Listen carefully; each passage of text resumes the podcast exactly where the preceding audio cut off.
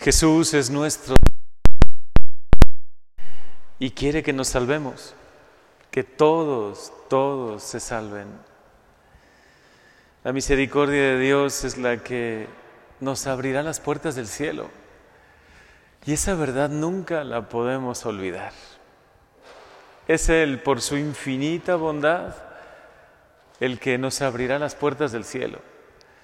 Nosotros podemos corresponder a su gracia, intentar devolverle con amor, de verdad con amor y con entrega, todo lo que ha hecho por nosotros, pero solo Él, en su infinita misericordia, nos salva. Solo por sus méritos, por lo que Él ha obrado, realmente nosotros podemos hoy estar seguros de la salvación si nos mantenemos en este camino, en el camino cerca de Dios. Nos aguarda la eternidad. Y esa verdad debe iluminar así como un gran faro en nuestra vida. Te aguarda la eternidad. Recuérdalo todos los días. Porque la misma vida, que es un don maravilloso y hay que vivirla también con alegría, con esperanza, con amor, también disfrutando de las cosas bonitas que Dios nos concede. Esta vida, con todo lo bello y todo lo bueno que tiene, se convierte en un puntito perdido si lo comparamos con toda la eternidad. La vida es tan maravillosa, es un don tan grande, pero es al mismo tiempo tan breve si lo comparamos con la eternidad. Y que, el cielo existe debe ser para nosotros una grandísima, grandísima motivación. Dios, nuestro Señor, es tan misericordioso que ha enviado a Jesús, su Hijo, para salvarnos, para darnos vida y también para pagar por nuestros pecados. Todos los días encuéntrate con Él, con Jesús, tu Salvador. Permite que te hable el corazón, que todos los días te recuerde lo que ha querido hacer por ti, que su amor es tan grande, es tan misericordioso por nosotros. Por eso no podemos tener miedo. No debemos nunca actuar por miedo. Debemos más bien llenarnos siempre de ese amor de Dios. Pero hoy sin duda, si no recuerda el Señor una gran verdad. Dios que te creó sin ti, sin preguntarte, no podrá salvarte sin ti. Si tú no colaboras, si tú no te entregas a Dios, si tú no aceptas la salvación, si tú no pones de tu parte, Él no puede salvarte sin ti. Por eso, aunque Dios es infinitamente bueno y Él quiere que todos nosotros nos salvemos y sin duda nos espera ahí en el cielo, también espera que nosotros correspondamos a esta gracia, que nosotros queramos. Y recuérdalo siempre, así como lo decía San Agustín. Dios que te creó sin preguntarte, Dios que te creó sin ti, no puede salvarte sin ti, sin tu colaboración, sin tu amor, sin tu generosidad. Por eso, estemos preparados todos los días. Ojalá el Señor nos permita muchísimos años para servirle, para amarle, para vivir este don que es maravilloso, que es la vida y hacer el mayor bien posible. Pero cada día Intenta estar preparado por si Dios te llama. Decía San Ignacio de Loyola, y en los ejercicios espirituales, cuando uno hace esas meditaciones tan profundas, tan bellas, dice que la muerte es maestra de la vida. Y es verdad, de vez en cuando vale la pena pensar, no con miedo, ni con tristeza tampoco, pensar en la muerte como el paso a la vida eterna. Y pensar, Hoy, Señor, estoy listo, estoy preparado, estoy preparada por si tú me llamas.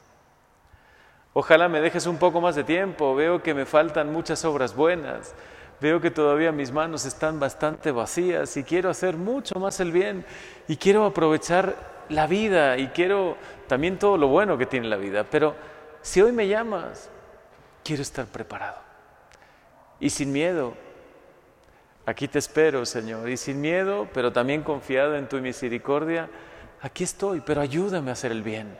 Ayúdame a vivir mi vida también en clave de misión. Ayúdame a enamorarme más de ti, a pasar más tiempo contigo, a llenarme de tu amor, de tu misericordia, porque quiero compartirlo con los demás, quiero darlo a manos llenas. Déjate salvar por Jesús.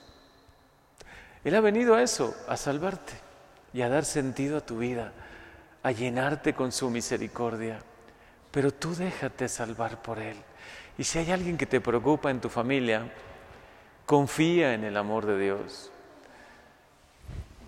Esa frase que hizo escribir a Santa Faustina Kowalska a los pies de la imagen de la Divina Misericordia, la tenemos que tener tan presente siempre.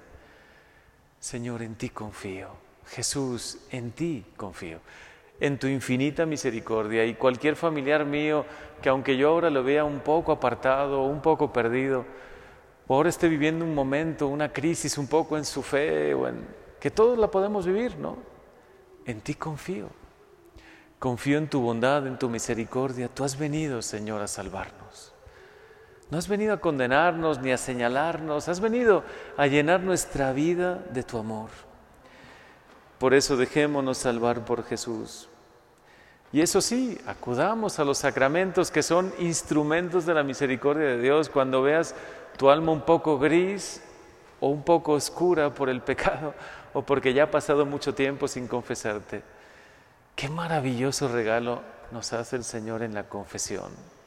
Arrodillarnos ante Él, aunque veamos al ministro de la iglesia, al sacerdote, es Jesús el que te perdona. Pedirle perdón sincero, encontrar su gracia, su amor, su misericordia. Acércate a Él sin miedo. Confía en Él cuando tengas temor. Cuando invadan las dudas tu corazón, dile, Señor, en ti confío. Y mi vida la debo vivir con amor, no con temor. Sé que nos aguarda el cielo, que nos aguarda la eternidad, que tú, Señor Jesús, lo has hecho todo por salvarme y por llenar de dones, de beneficios. Con esta frase termino, porque no podía terminar de otra manera que con la frase de San Pablo. Continuamente agradezco a Dios los dones divinos que les ha concedido a ustedes por medio de Cristo Jesús, ya que por Él los ha enriquecido con abundancia en todo lo que se refiere a la palabra y al conocimiento.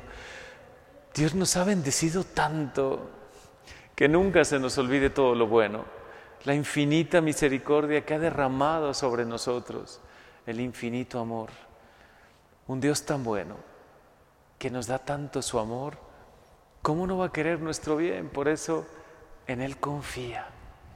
Acércate a Él con total confianza y eso sí, mantente en el camino. Intenta pedirle al Señor que este don maravilloso de la salvación tú lo recibas con amor, con gratitud y lo des a manos llenas a todos los demás.